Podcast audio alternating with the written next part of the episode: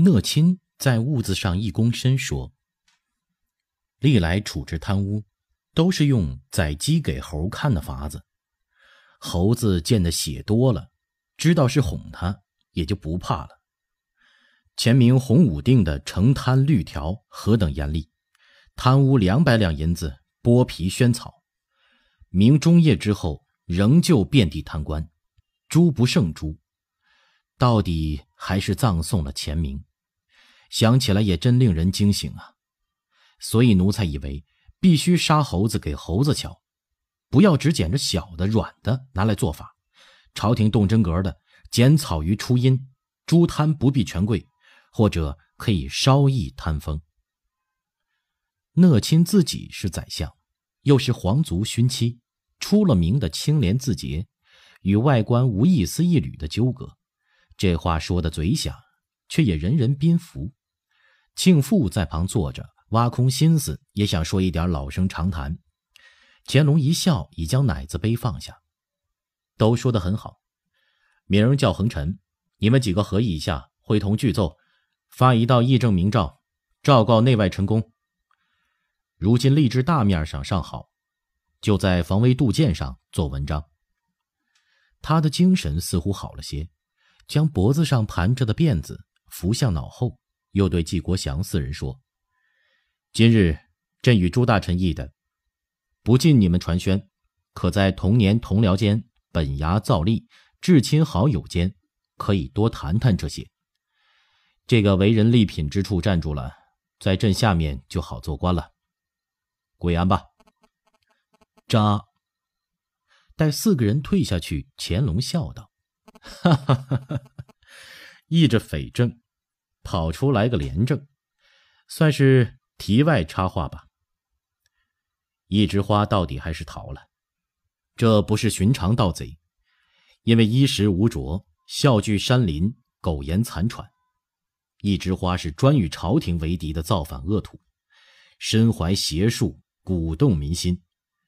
听说和朱家王朝后裔还有勾连，所以要一脚到底，生要见人。死要见尸，断无姑息之理。傅恒接着乾隆的话音说道：“雍正朝有个李卫是治道能手，现在李卫已经老病不堪任事了。我乾隆朝现在缺一个李卫一样的人物。奴才看，刘统勋人品刚正，机变多智，忠正廉明，但他现任着刑部汉尚书，专门用来敬道，又似乎委屈了他些。”李卫当年为两江总督，监制天下盗匪，做得很出色的，可否寻例，由尹继善兼任这个差事啊？总之，要有专门大臣专门料理，事情就上路了。尹继善身上差事太多了，他是两江总督，还管着海关、清江口漕运、黄河入海口河防，都是他在料理。天下财富三分之二从他那里出，断然不宜再分心了。再者，尹吉善的长处是文士，诗词歌赋的事驾轻就熟，海内文人都和他结交很密，这也是朝廷机迷文士的大事。如果再给他一把屠刀，就弄得四不像了。朕看这件事还是刘统勋来做。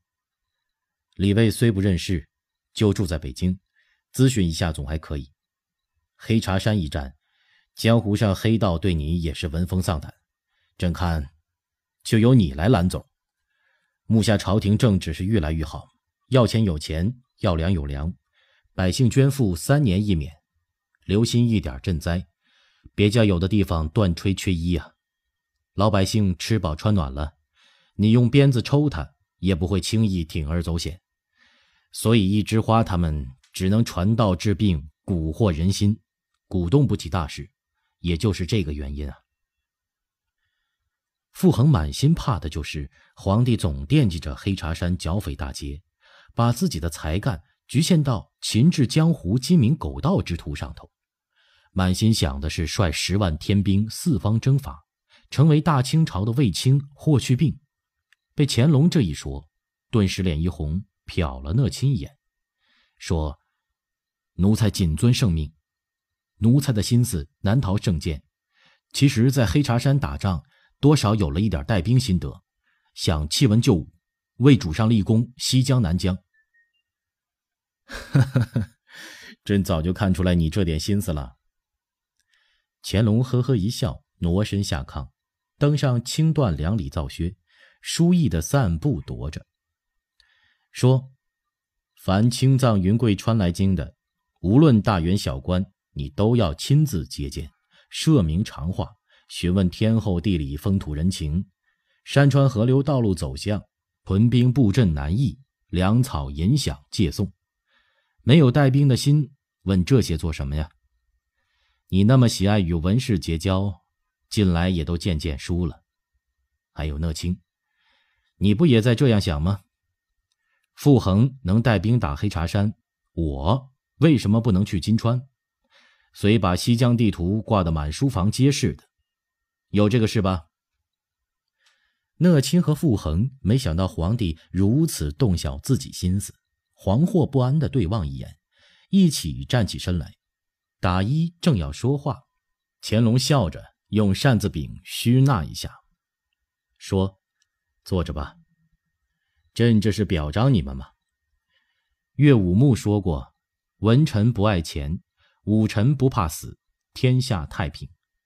方才说的廉政，就是文臣不爱钱，宗亲皇族不肯安富尊荣，都愿意领兵放马，这又是不怕死，所以朕心里赞许，高兴。高恒在山东不请旨就去缴拿一枝花，成功不成功且当别论，难为的是有这一股锐气。太平时节。难能可贵的是，朕坐养出了一批愿意洒血疆场、不愿老死床泽的英雄志士。圣祖晚年西疆不宁，王师几次败北，几次几乎片甲不回。皇族宗亲听说和卡尔喀蒙古打仗，心里先自怯了，推三阻四不肯带兵。外观文以武戏，更是畏敌如虎。一听出征二字，唬得面目失色。圣祖爷要泉下有知，看见这许多勋妻子弟请缨前敌，跃跃欲试，还不知要高兴的怎么样呢。乾隆双目炯炯，此时殿外的雪下小了一点，仍是琼花纷繁缭乱，雪光透过玻璃映在他兴奋的泛着红光的面孔，越发显着英武挺拔。傅恒等几个人心里也都被激得热血澎湃，仰视着乾隆。一时竟没有言语相对。良久，讷亲昂然说道：“万岁爷说的正是奴才想的。如今上下战队陈兵数万，大小金川不进，奴才请主子赐上方剑，愿立功于西南，为朝廷除此选界之急。奴才也愿。”傅恒抢着刚说了半句，庆父却截住了。这是奴才的差事，没有料理清白，不敢劳烦两位相爷。奴才愿即日跨马南行，今年之内一定扫平大小金川。乾隆低转了头，凝神思索了好一阵，问阿贵道：“阿贵，你就在四川露营张广嗣麾下，以你的见识，一年之内扩清大小金川，有没有把握？”那班滚到底是死是活？张广嗣有什么见识啊？回万岁！阿贵忙叩了一个头。他是个心思极清明的人，久在川西带兵，历练的越发老成。讷亲和傅恒心思热炭团似的，赶着要去脸灭班滚和沙罗奔，都是把这件武功看得太容易的缘故。但是皇帝如是说，宰相如是说，他无论如何不能泼凉水拧反劲儿。班滚若是真的死了，大小金川叛藏早就解体，上下战队也用不着驻兵，这是明摆着的事儿。但此话一出口，立刻就要得罪庆父，日后更是祸不可测。他顿了一下，已有了主意，宽宽说：“大小金川和上下战队。”现在其实是一个战场，地方广袤千里，山高林密，河急路险。大兵深入这种险地打仗，一是要各路协调分段围剿，二是粮饷医药均需充备；三是广为罗治向导，步步为营，缓进稳扎；四要分化班滚、沙罗奔族部，剿平一地，政治随之，抚慰地方，走一处巩固一处。虽然慢，但可以一劳永逸。这是奴才的见识。一年荡平，似乎操之过急了。张广嗣其实就为这个，以为奴才怯战，调离中军专办粮草。但圣主垂问，奴才敢不进言吗？至于班衮生死，事大则重，奴才不能以风闻判断。据张广嗣说，班衮似乎逃进了金川，所以不至金川，上下战队形势也难巩固。但张广嗣也并没有实据可以证实班衮尚在人间，这是实情。求主子明察。阿贵是内务府笔帖式出身，举进士，授官陕州知府。因米平王老五越狱一案，受乾隆赏识，改文就武，擢升参将，在大将军张广嗣帐下供职，是武将中少有的有专折密奏权的官员，一向深得乾隆另眼对待。但他这番话却让乾隆听来觉得油滑。乾隆脸上的笑容慢慢消失了，傅恒用心印证着他对大小金川听来的印象，慢慢的冷静了下来。他毕竟是真刀实枪打过仗的，很快就和阿贵的心情吻合起来。庆父并不明了金川形势，只觉得在上下战队打仗打得窝囊，班滚的事也弄得他忐忑终日，不亲自去挽回局面，自觉各方难以应付，所以打起精神说道。我兵力人数几乎和大小金川人口相等，其实是以兵对民，哪有如此大费周章的？讷亲也笑道：“十万天兵就是豆腐渣，撑不死金川几只老母猪吗？”乾隆一天的兴头扫得精光，冷冷用眼瞟着阿贵：“阿贵，你真使朕失望。兵器不振，都是因将领畏首畏尾。”你自己就抱定了泡蘑菇战法，能带出奋勇陷阵的勇士。阵前一呼，千军齐发，是靠将领的威望培育的。若朕是张广嗣，催粮催饷也不用你。你下去，另有旨意给你。你的差事交到户部，由户部办理。阿贵听着，头嗡的一声胀得老大，想不到煞费心思掏出的忠言，仍旧是。白日不照无京城。他强咽着胸中的愤懑和悲哀，颤抖着身子，连连叩头，气声说：“主子待奴才是何等高厚之恩！既蒙垂问，不以实言，岂不是弑君不忠？奴才虽然没能耐，在大营里并没有畏敌怕死的名声。求主子再查奴才之言，仍旧放奴才回军中，奴才宁可战死。”嗯。乾隆不置可否的慢应一声，在玻璃窗外凝视一时，粗重的喘了一口气，径自挑帘出了养心殿大殿。几个守在殿门口的太监袖手缩脖的站着，冷不防的见皇帝出来，吓得一起跪倒。王仁已追出来替乾隆披上大氅，殿内的四个大臣既不敢动。也不敢随便交谈，一言不发，都直着脖子，隔玻璃觑着院子里的乾隆。乾隆双脚踩在新絮一样柔软洁白的雪地上，慢慢踱着步，绕着铜壁隙兜了一圈他舒展了一下身子，示意的把身子站成大字形，仰着脸，任雪花落在脸上、手上，钻进脖项里。那凉凉的、晶莹的雪花在他口中融化，温热的面孔和手上也都是雪水，只觉得浑身的疲累、闷倦都被赶得无影无踪。良久，他深深地透了一口气，脚步轻快地返回殿内，去掉斗篷，开干了手和脸，已变得精神奕奕。却见太监补替进来打签禀道：“两江布政使兼淮南粮道。”陈士官递牌子请见，叫进来吧。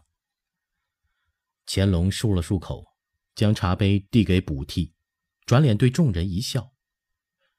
看来许是朕操之过急了，没有想到小小战队金川之地这么难弄，用兵数万，用时愈年，至今仍是个不了的局面。见庆父阿贵红着脸又要谢罪，乾隆一摆手说：“罢了罢了，朕自己也轻敌了吗？朕心里是有些发急。圣祖爷三次亲征青海、西藏，安定了数十年。”毕竟地隔万里，山高皇帝远，又不能设留官政府衙门，随时机密。策领阿拉布坦还有青海回部都在蠢蠢欲动，不经朝廷圣旨，擅自攻灭兼并土地部落，已经全然不把朝廷政令放在眼里。朕打通上下战队道路，也为将来发生不测之事，大军入藏可以长驱直入。不料又生出大小金川的事来。小小金川都这么费劲，有朝一日西江大举用兵，又当如何？几个大小臣子此时才明白这位青年皇帝的泼天大志。讷亲、傅恒也都坐不住了，离座长跪。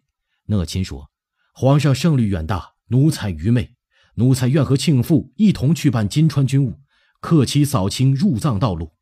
主忧即是臣辱。”若是再次失利，请皇上取了奴才首级，以谢天下。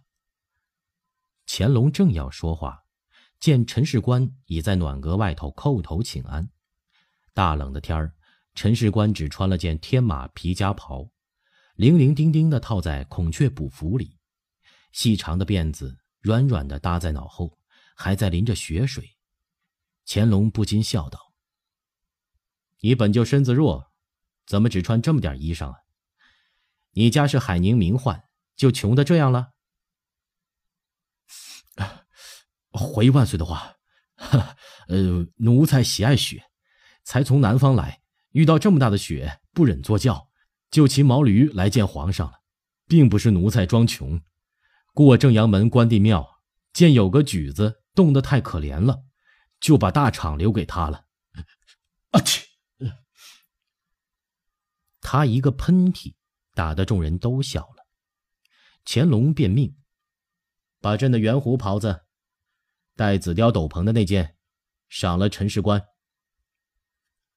你是个正经读书人，晓得怜贫惜文，你的这句不忍坐轿，倒勾得朕也想骑驴冲雪上都门了。又命陈士官起身坐到熏笼旁边，这才对讷亲和众人说。讷亲现是朕跟前第一宣力大臣，张廷玉有年岁的人了，内廷事务千头万绪，也要你和傅恒这些年轻人多操持操持。朕意还是叫庆父回金川，一来人手熟，二来原是他办的差，谁欠的饥荒还该由谁来还。庆父，你是大学士，国戚勋旧自然以你为主。张广嗣为父，张广嗣言刚有余，你则以柔训相补，只要二人同心，不要闹生分，这点子差事不止一半。现在外头说你闲话的很多，都说班滚没有死，朕看也不必追查了。米平了大小金川叛乱，他死没死也无妨大局了，朕不追查，就是放你一马，你再办砸了差事。朕就想再放你一马，你奈何不得了？有国法王章在吗？谢皇上隆恩，奴才敢不努力效命，继之以死。庆父一听，不再追究班滚生死，浑身上下一阵的轻松，伏地叩头，朗声说道：“只要粮饷火药供得上，一年之内，大小金川和上下战队一定会宁静的，请朝廷设留官建衙门，永无再反之余。”你是世宗爷手里使出来的人，你家是与国同修的勋旧人家，有这志气，朕十分欣慰。乾隆仿佛不胜慨叹，喟然说道：“小小金川，断没有劳师数年，米饷数百万才办得下来之理。这里放着个陈士官，粮食冲他要，军械火药还由阿贵办。朕给你一年半，不，两年的时间。你给朕一个绥靖安定的金川河战队。士官留下，你们跪安吧。